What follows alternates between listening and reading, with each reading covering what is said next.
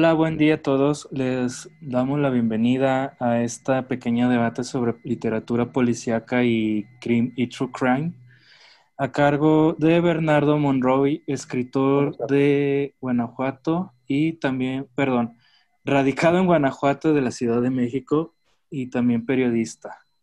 Y también al, al narrador Maximiliano Gómez de Argentina, me parece, ahora radicando en Córdoba, Argentina. Bueno, la primera pregunta es en torno a cómo se acercaron cada uno de ustedes a la literatura policíaca. Perfecto. Max, ¿gustas empezar? Perdón, no escuché. Ahí cierro la ventana porque estoy justo en un edificio, se escuchan los, los, autos y no escucha bien. Ahora escucho perfecto, sí. Claro, repito la pregunta de si ¿Cuál fue su primer acercamiento a la literatura policíaca? Bien.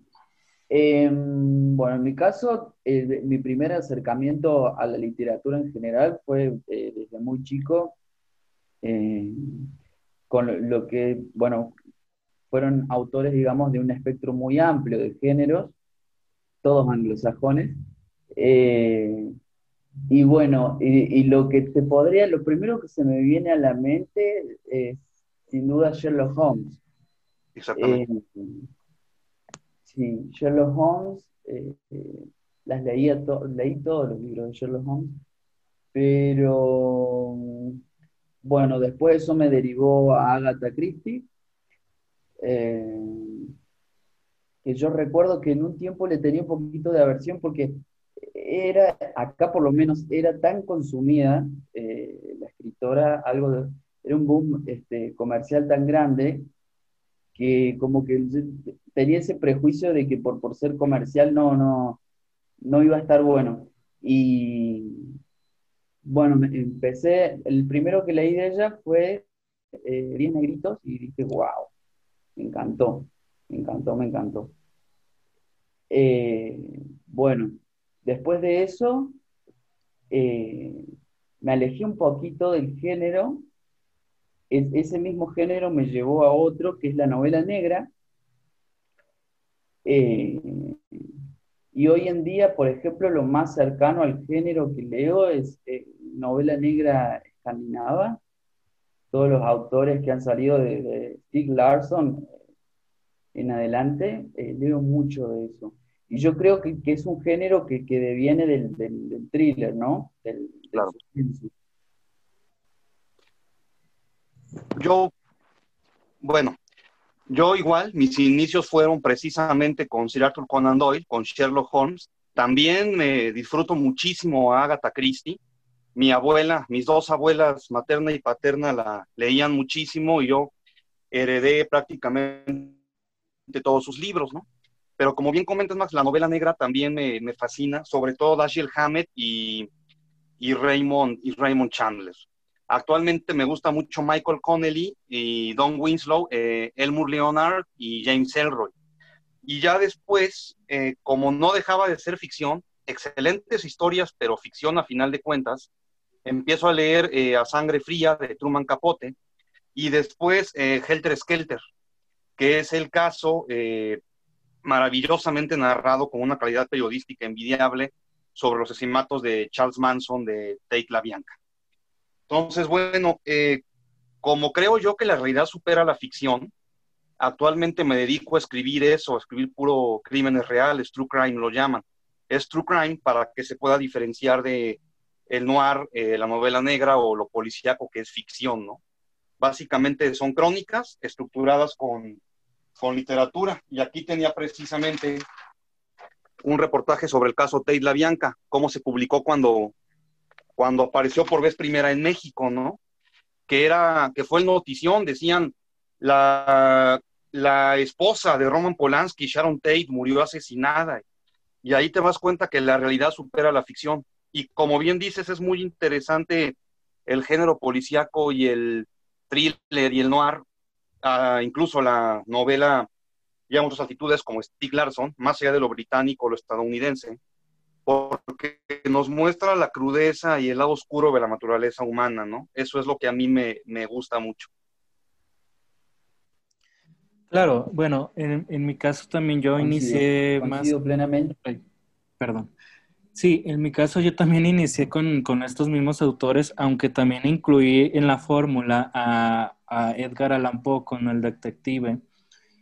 Y al respecto, ya que estamos tocando, ya sé que se están tocando las fibras de la, del, del true crime, ¿qué, ¿qué, perspectivas, o más bien, cómo, cómo, cómo se trata el true crime en sus diferentes países, es decir, en México y en Argentina?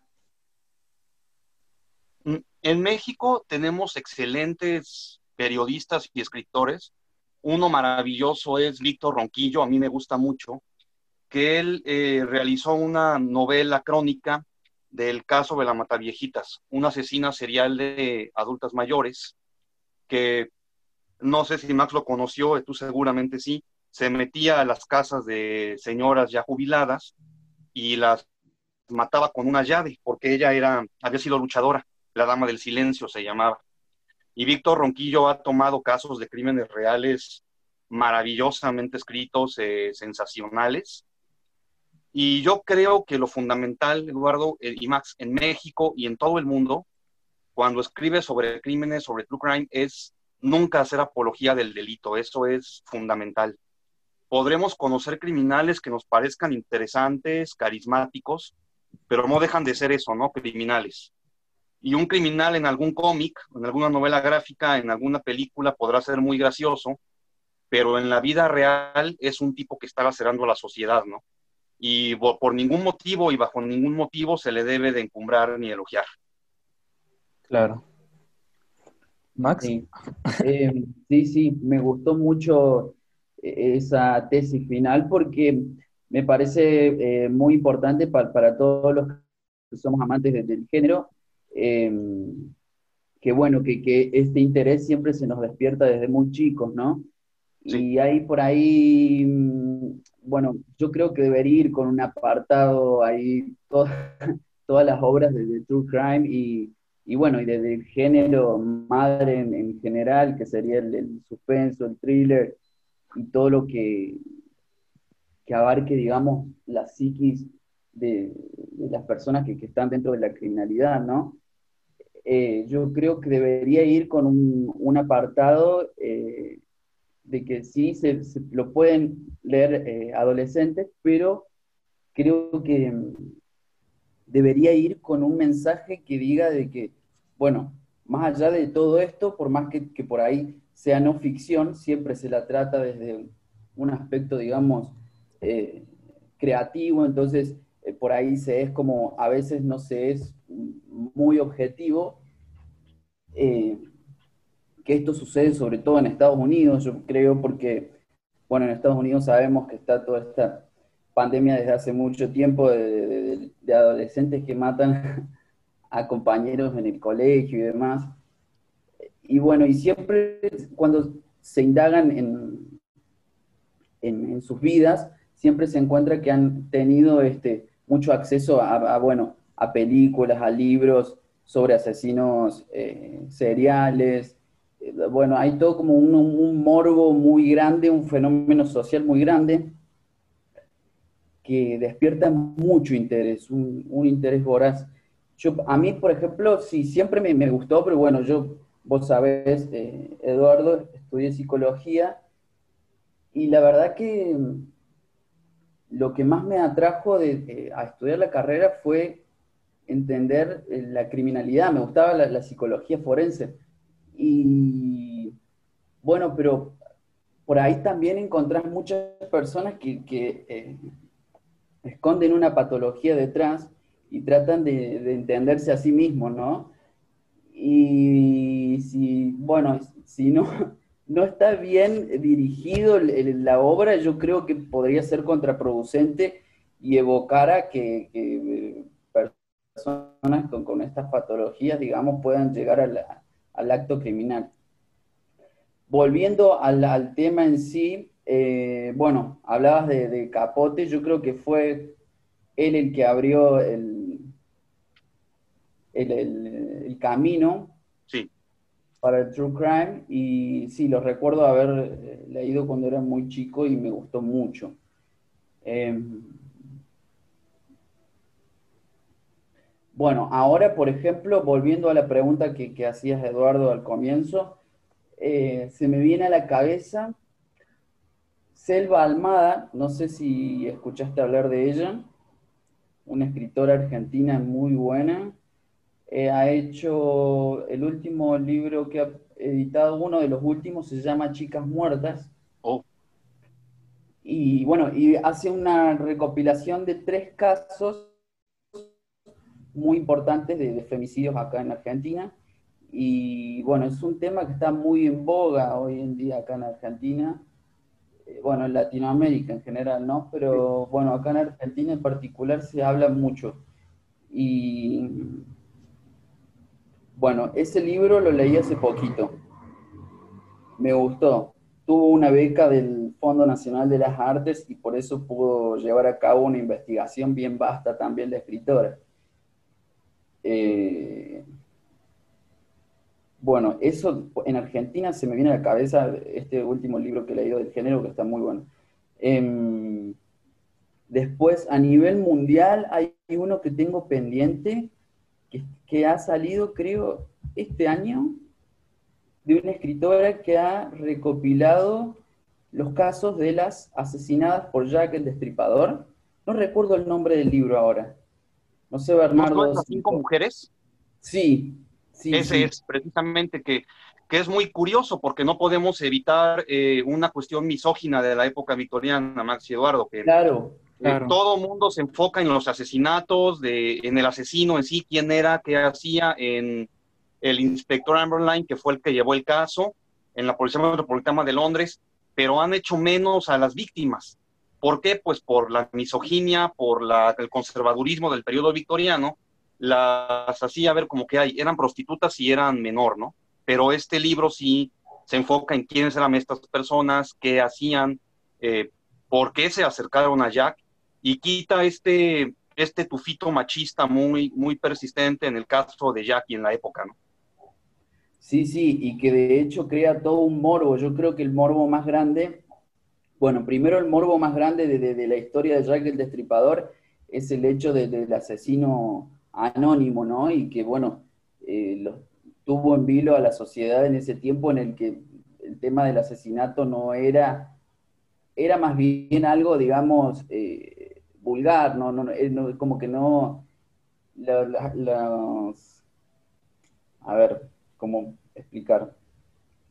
Digamos, lo que llevaba a cometer un crimen era casi siempre algo eh, que correspondía a, cuestiones vulgares, no, no, no, no había, digamos, mucha, mucha ciencia alrededor. En cambio, Jack, bueno, era un, era el primer fue el primer asesino serial y además el primer asesino que, que abre toda una cuestión a la, bueno, la, psicópata eh, y, a, bueno, a los móviles de los asesinos que no, no, no para esa época era algo completamente nuevo. Y el, el, segundo gran morbo que, que, está ahí en torno a la historia es, bueno, obviamente esto de, de las prostitutas, siempre se las llamó las prostitutas, nunca tuvieron nombre bueno, creo, yo recuerdo que, bueno, yo leía mucho sobre el tema también. Eh, creo que Anne se llamaba la primer prostituta. Después los otros nombres no los recuerdo. Y claro, o sea, tienen nombre, apellido y una historia, porque fueron en, esa época, eran, este, se super hablaba de, ellas y se conocía. Sin embargo, la historia se las comió. El mismo paso del tiempo se comió el, las historias de ella para, para narrar la época, los casos, pero nada, todo en torno a ese asesino anónimo y nunca se habló de ellas, así que me llamó mucho la atención ese libro. ¿Vos lo pudiste leer? Yo sí, yo he leído nada más fragmentos porque no ha llegado a México, pero tengo mucho interés en leerlo y escribir al respecto. Eh, lo que estoy empezando a leer ahorita es El Diablo en la Ciudad Blanca. Eh, Derek Larsen es el autor y eh, habla de otro, decimos, serial muy aterrador que fue H.H. Holmes en Chicago durante la Feria Mundial.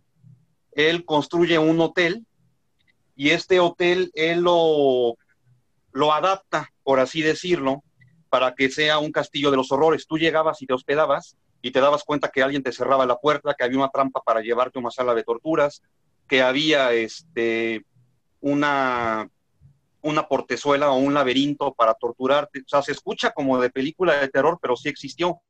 De hecho, esto lo toman, eh, este, este personaje lo adaptan para la quinta temporada de American Horror Story. Parecía, parecía ficción, pero sí existió. Y esto lo comento porque hay teorías que dicen que H.H. Holmes era Jack el Estripador, que después de Londres emigra a Estados Unidos y sigue matando. Claro, es una de las miles de hipótesis sobre quién era Jack, ¿no? Claro. ¿no? Va a ser un caso que siempre va a estar abierto, como dice Roberto Coria, otro criminólogo y promotor de, de este género muy bueno en México. el caso siempre va a estar abierto y van a surgir hipótesis, ¿no? Hasta que tengamos una máquina del tiempo y sepamos quién fue. Claro, justamente lo, lo, lo relevante en esta situación que, que acaban de señalar es es el estudio de la, de la figura. Es curioso que, se, que de la figura del asesino, la asesina. Es curioso que toda la literatura y los estudios se enfocan básicamente en la construcción de la figura del asesino. Y esto ha derivado en cierta manera, al menos en la cultura pop, como un rendir tributo. Y así tenemos a películas sobre la figura del tal personaje o sobre la sobre, por ejemplo, las múltiples películas que han hecho sobre Ed Kane, sobre estos asesinos. Y justamente va para ahí la, la, pregunta, la siguiente. ¿Cómo, cómo ven el, el, el, peso de la figura del asesino sobre la cultura, en este caso cultura popular o la cultura pop, ya sea en México, en Argentina o en Estados Unidos? Yo lo que percibo en México que tiene sus asesinos seriales en México, tenemos algunos, eh, eh, Ociel creo que era que el asesino de gays, eh, La Mata Viejitas, Goyo Cárdenas, de los primeros que tuvimos, El Chalequero, que fue el el Estripador mexicano. Y creo que puede ser interesante y apasionante desde el punto de vista psicológico, como estudio o como personaje literario, ¿no? Pero insisto, ya que uno empieza a documentarse, que empieza a investigar, el asesino serial no es una figura atractiva ni, ni divertida, ¿no? Podrá ser carismática, como Ted Bundy, pero no por ello es un modelo a seguir. Y sin el afán de ser moralista, sí creo que está muy mal que en algunos lugares y en algunos medios se idealice al asesino serial, ¿no? Ya que te das cuenta el caso de las Poquianchis, también en México, que no eran asesinas seriales, eran asesinas en masa porque no seguían un patrón de una cierta víctima, mataban por igual. Eh, eran asesinas que mataron como a 200, 300 mujeres y las prostituían antes y mataban a sus hijos, ¿no? Entonces, ya que ves que en las víctimas de los asesinos seriales hay un ser humano con sentimientos, con una vida, con emociones, con una personalidad, pues te deja de parecer gracioso, ¿no? A mí lo que me llama la atención es más los investigadores o los detectives que le siguen el, el, paso. asesino serial y cómo llega a ser a veces un, un duelo de intelectos. Eh, ahí está la serie Mindhunter, ¿no? Que está basada en el agente John Douglas y Robert Ressler. Está en Netflix, es buenísima. Y el libro es aún mejor. O eh, también el caso de quien fuera nuestro, uno de nuestros Sherlock Holmes mexicanos. Por aquí tenía la columna que escribí sobre él, déjenme buscar que era, eh, ay, se me fue precisamente el nombre, pero era el doctor, eh, bueno, por aquí lo debo de tener. Esta persona que mencionas es, es el investigador que llevó el caso de la desaparición de un, de un doctor, ¿no? De un científico. Y alrededor de este científico se formularon teorías de conspiración bastante interesantes, ¿no? El, de, el, que, el que llevó el caso de Goyo Cárdenas. El doctor Cuarón, Alfonso Quirós Cuarón. Ah, fue el, el, padre de la criminología aquí en México, el primer criminólogo graduado, cuando la criminología era vista como una, pues como una una especie de superchería, no, no, bien cimentada como es ahora. Era precisamente este, que fue nuestro Sherlock Holmes, el doctor Cuarón, y él atrapó a Goyo Cárdenas. Entonces, la cultura pop nos hace que romanticemos al asesino serial, pero que olvidemos o dejemos a un lado los detectives y los investigadores, los profilers les llaman, que le siguen la pista y que los atrapan, ¿no? Entonces sí creo que sí es un riesgo idealizar y romantizar al asesino serial. No sé, Max, como psicólogo, ¿qué opina? Sí, eh, yo pienso que acá, en particular en mi país, eso no sucede. El asesino serial eh, célebre es, nosotros lo vemos como algo absolutamente yankee. Eh, yo creo que responde a que esto de, los asesinos seriales célebres, si lo vemos a lo largo del tiempo, es como que se concentra la mayoría en, los últimos siglos atrás y que responden a una cuestión de, de buscar la fama, ¿no? De, a, cualquier costa, a cualquier costo. Em, la última pandemia que hemos tenido ahí en, Estados Unidos es, la, como decía, los asesinos en, los high schools. Eh, y anteriormente, bueno, los asesinos seriales que marcaron precisamente como, bueno, Marilyn Manson, Marilyn, Charles Manson, perdón, Marilyn Manson. Eh, Charles Manson y, bueno, y después, como nombraste, Ted Bundy, varios... Eh, que bueno, que han tenido todo un historial. Después también el del payaso Pogo, que no, no puedo recordar cómo se llamaba. Sí, bueno, de ellos me acuerdo en una época leía siempre las biografías, me, atraía mucho porque claro, tenían todo alrededor de ellos, se, formaba toda una cuestión de, de morbo, de morbosidad, ya sea desde el ámbito psicológico, sociológico, eh, literario, eh, desde, muchísimas perspectivas, ¿no? Y yo creo que en realidad la raíz de todo era eh, el buscar la fama. Fíjate, ¿cuál fue el motor que lo llevó al, asesino de Lennon a matarlo? Querer ser famoso. Que por cierto, el, martes se cumple el aniversario, es 8 de diciembre, sí. Chapman y, y, muchos decimos de celebridades, Mark David Chapman, es este, se me ocurre también, ahorita que está la serie de Selena Yolanda Saldívar, este, ¿quién más? Eh, Andrew, Andrew Cunanan, el de Gianni Versace. Son gente que busca celebridad. Incluso lo que comenta Stephen King en el libro sobre su, su novela sobre lo de el asunto de Kennedy, él dice, él dice que no hubo conspiración gubernamental para matar a Kennedy, sino que Lee Harvey Oswald era un tipo que necesitaba atención que había fracasado en todo en su vida y cómo iba a destacar y pasar a la posteridad, pues matando al presidente, ¿no? Eso es, eso es muy cierto, la necesidad de fama. Sí, sí, yo creo que eh, ese fue el motor principal, ¿no? De, todos estos asesinos en series que ya no se está viendo tanto hoy en día. ¿Por qué? Porque yo creo que ahora para poder ser eh, eh, famoso, influencer o como se le llame actualmente, hay muchas maneras, ¿no? Eh, esto ha ayudado sobre todo por el, boom este, de la informática y de las redes sociales. Por ahí hacen cosas, digamos, también eh, que, digamos, dejan mucho que desear desde, lo moral, bizarras, pero no llegan al, crimen, ¿no? Como que antes tenían que llegar a eso para poder este, ser famosos. Y además hacerlo en serie, porque eso era como que les daba la trascendencia que que sabían que iban a tener, no solamente una fama de momento, sino una trascendencia. Em, acá en Argentina tenemos, estoy pensando, bueno, el asesino más famoso fue el Petiso Orejudo, seguramente escucharon de él.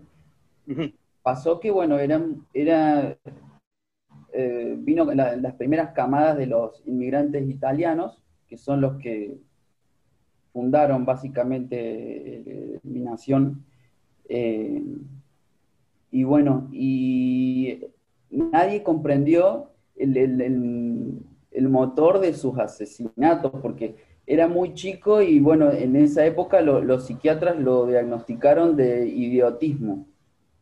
No, no sabían absolutamente qué era lo que lo llevaba a asesinar a otros niños. Eh, ese fue el único asesino célebre acá en, Después, bueno, pasó mucho tiempo, en la década del 80, se me viene a la cabeza, por ejemplo, bueno, la, mayoría de los, de los asesinos eh, que entraron en la, celebridad fueron todos femicidas, la mayoría, eh, grandes femicidas. Eh, hubo uno, ay, me voy a acordar el nombre ahora que falleció hace poquito, era un odontólogo, se escribieron muchos libros en torno a él.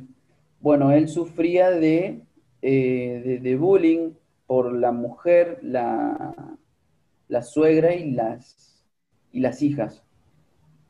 Eh, bueno, anecdóticamente se cuenta que le llamaban Conchita y lo mandaban a hacer, este, bueno, cosas que no... Lo mandaban a hacer cosas del hogar, no sé qué fue eso, bueno. Mandaban a hacer cosas del hogar que en esa época eh, estaba mal visto para un hombre, como que lo hostigaban psicológicamente todo el tiempo y bueno, terminó por explotar y, las mató a todas. Y bueno, como que eso eh, quedó hasta el día de hoy, quedó como algo muy anecdótico porque contrariamente a lo que, se pensaría de, un asesino así, de, esa magnitud, porque no solamente estamos hablando que mató a la mujer y a la suegra, sino a las hijas, eh, lo celebraban. En la cárcel eh, tuvo un recibimiento de una figura célebre. Y, bueno, como que lo catapultaron como un personaje glorioso, porque como que es de la, persona que rompe el molde, que sale del yugo, del hostigamiento a través del asesinato. Claro obviamente hay, hay muchos factores que, atraviesan todo, todo este, este asunto, pero es curioso cómo eh, se lo toma, hasta el día de hoy se lo toma como una figura, incluso en, el discurso eh, más general y que, tenemos eh, actualmente, que es el, el, discurso feminista, se lo sigue tomando como una figura célebre y como que generalmente está aceptado lo que hizo, es como que es algo lógico, ¿entendés? Eh, no le quedaba opción, era una persona que, no tenía opción. Bueno, esos son los, tipos de asesinos que en realidad en Argentina eh, son los que más trascienden. Después tenés muchos casos de femicidas, pero que nada, por suerte se conoce más a, las víctimas que al, victimario. Y eso habla de que vamos por buen camino, porque sí, sí, eh, se estudia más la, vida del, victimario, porque también hay toda una cuestión con, el victimario, ¿no? Que anteriormente no se estudiaba. Se estudiaba a la víctima, perdón. No se, se estudiaban todos los, con las conductas de, de los victimarios la psicología siempre trató de explicar, bueno, el psicópata, el psicótico, el neurótico, pero a la víctima nunca se la estudió. Y hay patrones que se repiten en, las víctimas, ¿no? Y yo creo que, el estudio de la víctima es algo totalmente contemporáneo, ayudado por el feminismo y por muchos otros, otros fenómenos sociales también victimología, ¿no? Una rama también de la criminología que se enfoca mucho en todo, en todo tipo de víctimas, ¿no? Eh, no únicamente de asesinatos, sino en todo tipo de víctimas, y no se le puede dejar atrás. Tú mencionas, eh, mencionamos todos asesinos seriales, pero creo que toda esta cuestión del crimen comprende un espectro muy amplio, ¿no? Está también el lavado de dinero, está también los, los robos, está también la estafa, etcétera, etcétera, ¿no? Incluso en Argentina está el caso en el que se basaron para la Casa de Papel, el de Fernando Araujo, que robó el banco en 2006 y también le apodaban el maestro como el profesor en la serie. Y se me hace un caso muy interesante, ¿no? Y reitero, no podemos, no podemos eh, negar la, la inteligencia de Fernando Araujo para haber robado el banco y robado no sé cuántos diamantes, pero no deja de ser eso, ¿no? Un, criminal que tuvo que pagar por lo que hizo. Bueno, justamente es otro, otro criminal que en realidad nosotros lo tenemos como una celebridad, como alguien a, quien festejamos. Eh, un Robin Hood, por así decirlo. Claro, claro. Sí, sí, totalmente. Bueno, eso es lo que sucede con, los, eh, con los asesinos acá en Argentina. No tenemos muchos asesinos seriales. En realidad, si me, pongo a pensar, no, la verdad es que no tenemos muchos asesinos seriales. Sí asesinos eh, que, eh, se han hecho por cuestiones sociales, ¿no? Por, por como ahora me nombrás Robin Hood, se me vinieron muchos buscando, eh, digamos, la igualdad social. Y, y sí, tenemos muchos y muy conocidos en el ámbito político, además de los femicidios, que bueno, que es una pandemia que atraviesa toda Latinoamérica, porque bueno, las situaciones de, países en vías de desarrollo, las miserias, que, las desigualdades y todo, es como que allanan también un poco ¿no? el, territorio para que sucedan eh, casos de, machismos extremos con que lleguen al, femicidio. Pero bueno, sí, actualmente en, Argentina creo que, el asesino serial no, no existe. Podría atreverme. Adelante, adelante. No, no digo, me atrevería a decir que el asesino serial eh, no, no, no, no, no existe. Y eso me lleva a pensar que realmente, ¿no? El asesino serial, el, motor del asesino serial es más que nada la fama, porque hoy en día no se le da esa fama que, se les daba en la década de los 80, de los 70, un poquito anterior también. Eh, yo creo que más allá de, algunas parafilias o cuestiones eh, digamos, ese, tipo de, motores particulares que tienen algunos asesinos seriales, yo creo que, es, es, el deseo de, la fama el, que los impulsa principalmente. Porque, por ejemplo, se sabe de muchas parafilias, ¿no? Si entramos a ese territorio medio eh, áspero de las parafilias y demás, que se llevan a cabo, pero no, no terminan en, en homicidios, ¿no? Entonces, yo creo que eso, ¿no? El motor principal fue, fue la, fama. Y hablo de fue porque realmente no, hoy en día, si me, me preguntas por algún, y de las dos décadas atrás, no hay asesinos seriales acá en Argentina, por lo menos no. Ahora que Bernardo señalaba la, que también dentro de la, del true crime muchas veces nos vamos por estos crímenes sanguinarios pero también él me, mencionaba sobre las estafas. Justamente estaba revisando antes de planear esto un libro, no hay traducción al español realmente, de Shang Jingxu, un, un chino de la dinastía Ming, que escribió un libro que justamente se llama El libro de las estafas, así se podría traducir al español. En este libro, el, e, este autor hace una serie de recopilaciones de pequeñas historias de casos de fraude, de, robo, incluso de latrocinio en realidad.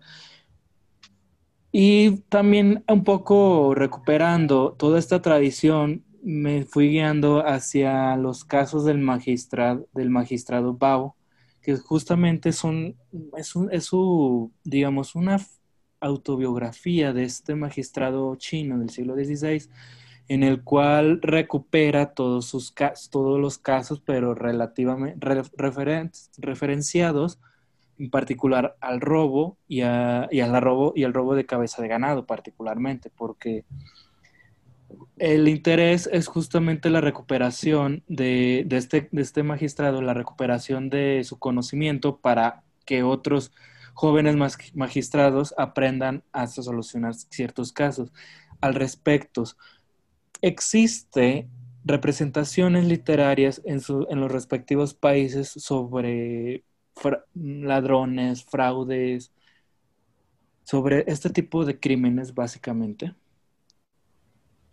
Pues a mí, más que de México, que las va a seguir habiendo y va, va a seguir existiendo. Eh, Sergio González Rodríguez hace muy buenas crónicas periodísticas sobre estos estafadores. Otro caso de Estados Unidos muy interesante que en su momento también eh, incluso llegué a escribir sobre Lee Israel, que le hicieron la película de Can You Forgive Me? Podrás perdonarme. Fue una, una mujer en Nueva York que escribía biografías, lo hacía muy bien, eh, se documentaba muy bien y comenzó a falsificar cartas de escritores famosos. Estaba Ernest Hemingway y no me acuerdo qué otros. La descubren, ¿no? Pero cobraba carísimas las cartas, las vendía como auténticas y fue uno de los casos de estafa más interesantes que hay y, la película con Melissa McCarthy es excelente.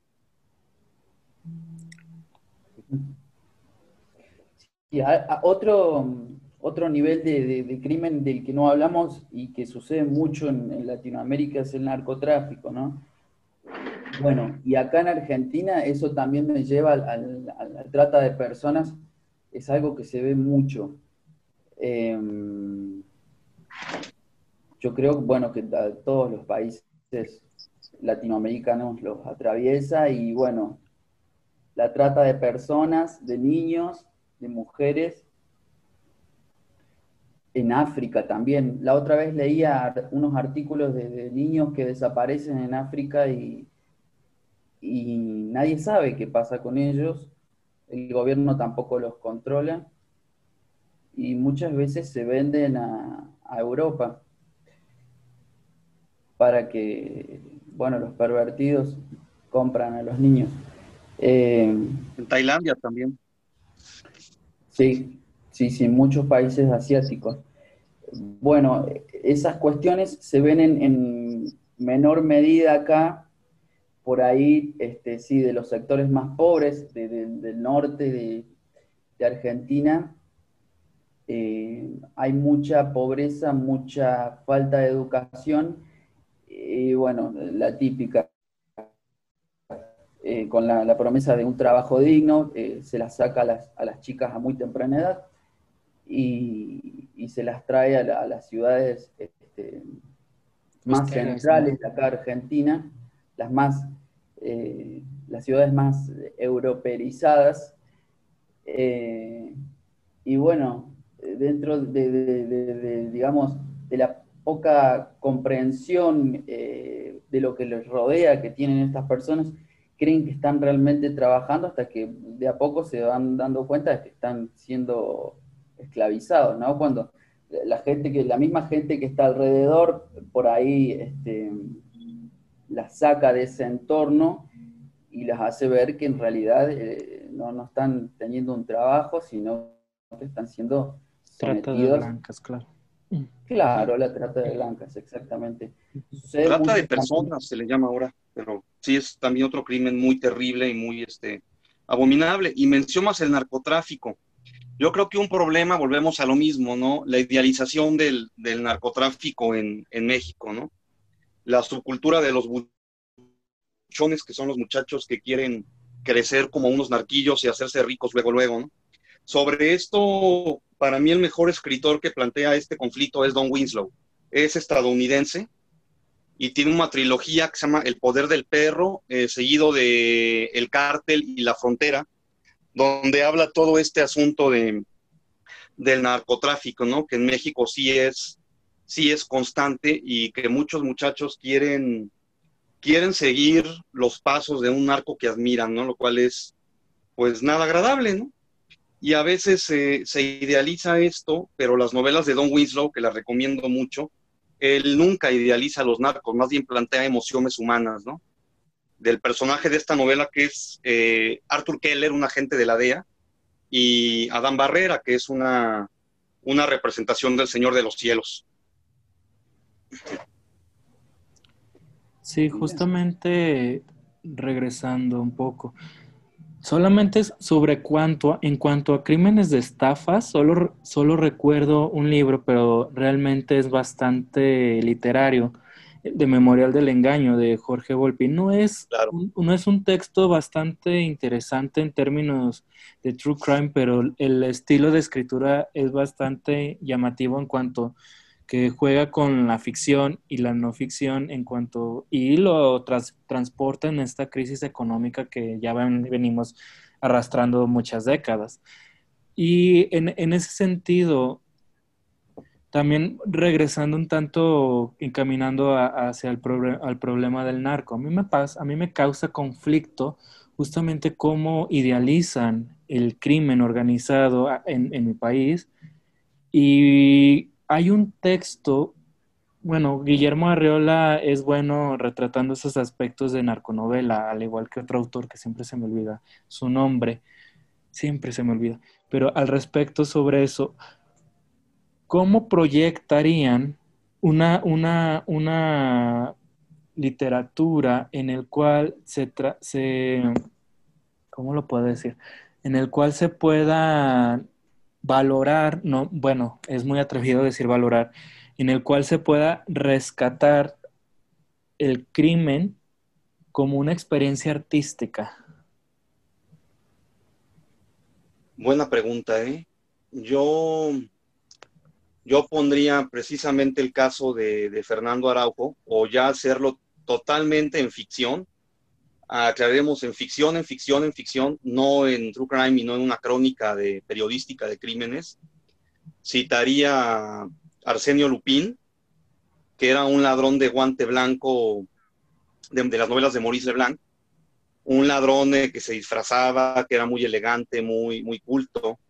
Otro, pues, las novelas de Fantomas, que luego es un personaje de cómic muy popular.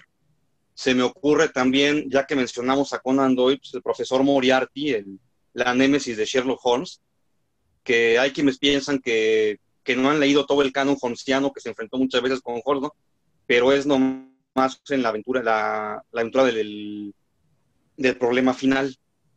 Entonces, yo haría, si se puede rescatar el crimen como una experiencia artística, yo citaría esas novelas o, o Raffles también de Hornbook en las que el ladrón es visto como, como, un, eh, como un genio, como un esteta, etcétera. Las de Lawrence Block, de, mi tocayo Bernie Rodenbach, que es un ladrón también de guante blanco.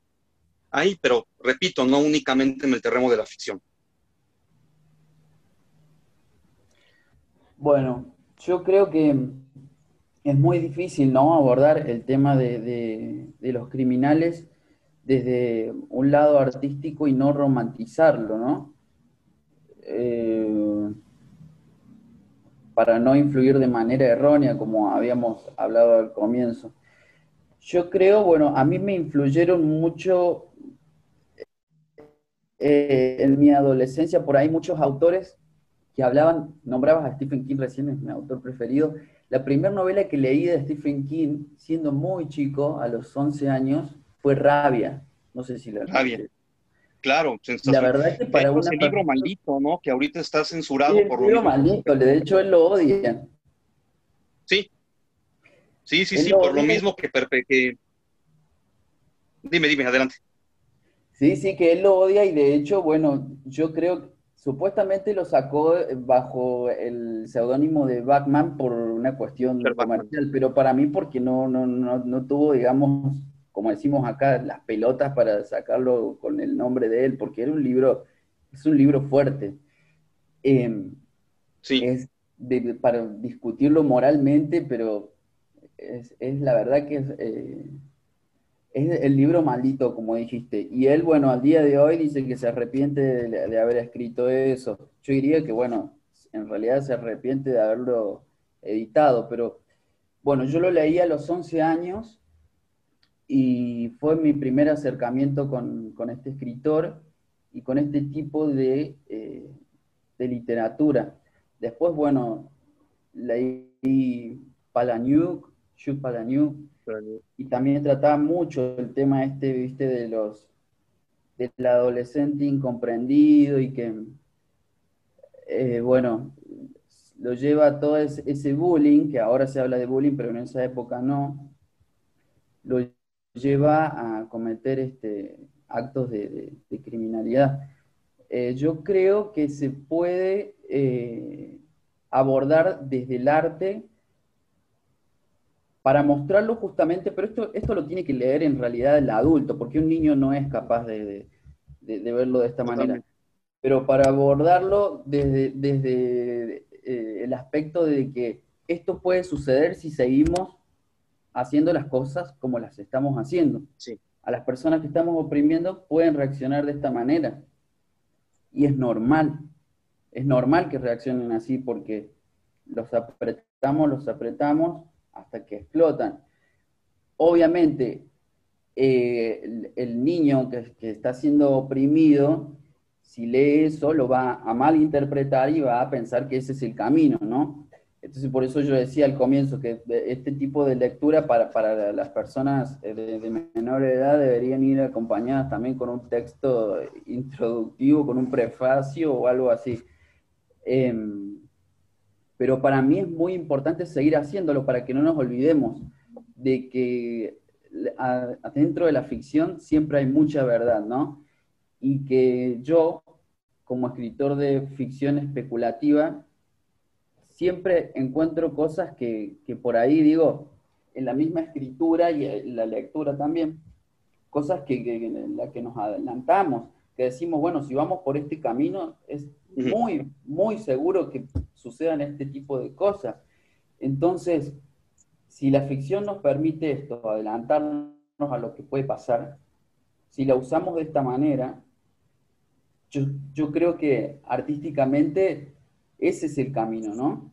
Mostrar toda esta cosa horrible que tenemos como sociedad, el crimen, todas las consecuencias que puede tener eh, el obrar que estamos teniendo, justamente para evitarlo, para prevenirlo. Entonces, artísticamente yo creo que esa es la respuesta. Perfecto. Pero claro, no todos estamos preparados para interpretarlo de esa manera. Cierto. Así que ahí está el tema, ahí está el punto también. La sociedad eh, interpreta todo, y ahora lo estoy viendo mucho, interpreta todo eh, de manera literal, ¿no? Ahora, por ejemplo, en las relecturas de, clásicos en los que en su época se entendían, se están descartando por cuestiones de, bueno, muchas cuestiones que nos atraviesan ahora, de, que se están reviendo de, valores morales. Y, por ejemplo, Lolita, que está bien, es una obra que, la verdad que hasta en su, época fue fuerte, pero no podemos dejar de ver de que esas, esas cosas suceden, ¿no? sea, un tipo mayor que, que se enamore de una niña, sucede, por más que, que sea fuerte, que duela, que, que tenga que se sienta atraído sexualmente hacia una niña, sucede, en la realidad sucede, entonces ¿por qué no va a suceder en la ficción? Yo creo que, Max y Eduardo, que en la ficción no debe de haber censura siempre y cuando se sepa manejar bien la historia, ¿no? La forma como lo maneja Nabokov es magistral, ¿no? Yo, yo soy de la idea que en ficción eh, no debe de haber ningún tipo de censura, porque la buena narrativa, la buena literatura nos ayuda, nos enseña a comprendernos a nosotros mismos y comprender el entorno ¿no? y, la realidad que nos rodea. Entonces, esta censura absurda que abunda hoy en día, repito, hasta el cansancio y no me canso de repetirlo, siempre y cuando no se haga apología al crimen o al asesinato, etcétera, pues es algo que nos enseña a conocernos y conocer la naturaleza humana, ¿no? La naturaleza humana es la que puede pintar eh, la, Mona Lisa o la que puede crear los campos de concentración. Y no se puede tapar eso porque, ay, porque es feo y porque un sector conservador o políticamente correcto se va a ofender, ¿no? Que no nos importe. Eso es cierto. Justamente una de las críticas que decía Carlos Fuentes cuando censuraron Aura fue que le hicieron un gran favor, porque así se iba a vender más su obra. y, él también hace, volviendo a la pregunta que mencioné, era justamente porque tenía en la cabeza, en mente, su libro, bueno, una de sus últimas libros que publicó en vida, la de La voluntad y la fortuna, que narra la historia de un, de un sicario. Más bien, él la, la cuenta la cabeza del sicario cuando está mirando una playa y va desglosando todo el asunto del narcotráfico eh, en, México y apenas estaba empezando el, problema antes de que se nos comiera. Y justamente recuerdo que en, el periodo en que salió ese libro fue prohibido por la temática por un lado, pero también por, porque pensaban la, derecha o los, o los críticos iletrados, más bien la, la, derecha iletrada que hace una apología al crimen. Pero es pero bueno. Sí, claro, y, es, y, y, no es así. Justamente voy para allá, ya para un poco ir cerrando la, la discusión. ¿Cómo, ¿Cómo ven que, se pueda, cómo ven las próximas representaciones o las próximas expresiones literarias relacionadas entre el crimen, el true, el true crime y la policía y la novela policíaca en nuestras, en nuestras, en nuestras trincheras, vaya? Yo veo que hay muchísimo, muchísimo que contar, que narrar. Ahorita Francisco Hagenbeck está haciendo excelentes novelas, novelas policíacas en México. Es para mí uno de los mejores exponentes. Eh, Hilario Peña también. Da para mucho el, género, hay muchísimo que narrar. Em, se va a escuchar a cliché y a lugar como un chafa de superación personal, pero el único límite aquí en México, en Argentina, en Estados Unidos, en Japón, es la creatividad y la imaginación humana, ¿no? Y solo hay dos cosas que nos deben de interesar, decía Hemingway. Eh, tener una historia que contar y cómo contarla. Lo demás ya está por demás. Bueno, eso sí, claro. Bien, yo creo que, mm, eh, bueno, yo no, no, no hago el género, pero sí estoy muy familiarizado y creo acá, particularmente en Argentina, se va a seguir este, generando obras de femicidios por un buen tiempo, porque más allá de que eh, sea el, tema en boga, el, digamos, el discurso feminista, justamente por eso suceden más femicidios, justamente por eso también el patriarcado, digamos, genera más eh, cuestiones de violencia, porque sea dos poderes, dos polos que se están eh, peleando para, que, digamos, para encontrar un punto. Entonces, en, ese, en ese escenario ocurren, siguen ocurriendo femicidios y todavía abundan más y, son cada vez más este, aberrantes, ¿no? Bueno, y tenemos particularmente acá en Argentina, eh, todos los, los, autores reconocidas a nivel mundial son todas mujeres. Eh, Mariana Enríquez, la primera que se me ocurre. Claro, eh, Samantha Sueblin, Selva Almada, Dolores Reyes, no hay ningún escritor hombre. otra cuestión que yo soy en esencia feminista, pero no me gustan los extremismos y creo que estamos atravesando una, eh, una situación de extremismo, ¿no? en el que justamente estamos tratando de derrocar este sistema perverso que es el patriarcado que, en el que hemos venido viviendo toda, toda la vida, y es, es normal que, que, sucedan estos extremismos para, para poder este, sacarlo pero bueno, va a llevar un tiempo para que nos, neutralicemos y nos pongamos en, el lugar que tenemos que estar. Eh, yo lo celebro, digo, pero tampoco miro para otro lado si, si realmente digo, no, estoy viendo que, estamos, eh, estamos siendo la otra cara de la misma moneda de lo que por ahí este, estamos luchando. Eh, bueno, siempre lo digo.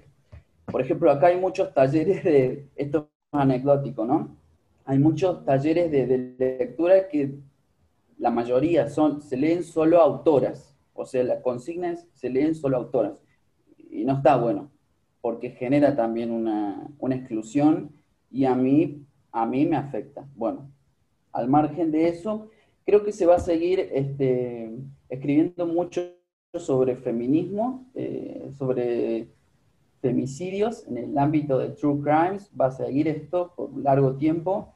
Eh, acá el tema narcotráfico, lo que es en Latinoamérica, yo lo veo más como algo más de Centroamérica. Acá en Argentina se ve más como, como les decía, el tema de la trata de personas, creo que es algo que, se ve mucho más que el, narcotráfico. Y bueno, nada, eso, sobre todo en True Crimes, va a seguir este, ese tema. Y bueno, nada, con el tema de que hablamos de, los moralistas en el arte, yo siempre digo, eh, les respondo con, los mando a leer el prefacio de, de Oscar Wilde, de Oscar Wilde en el retrato de Dorian Gray, cuando fue tan juzgado por su obra, lean el prefacio. Claro.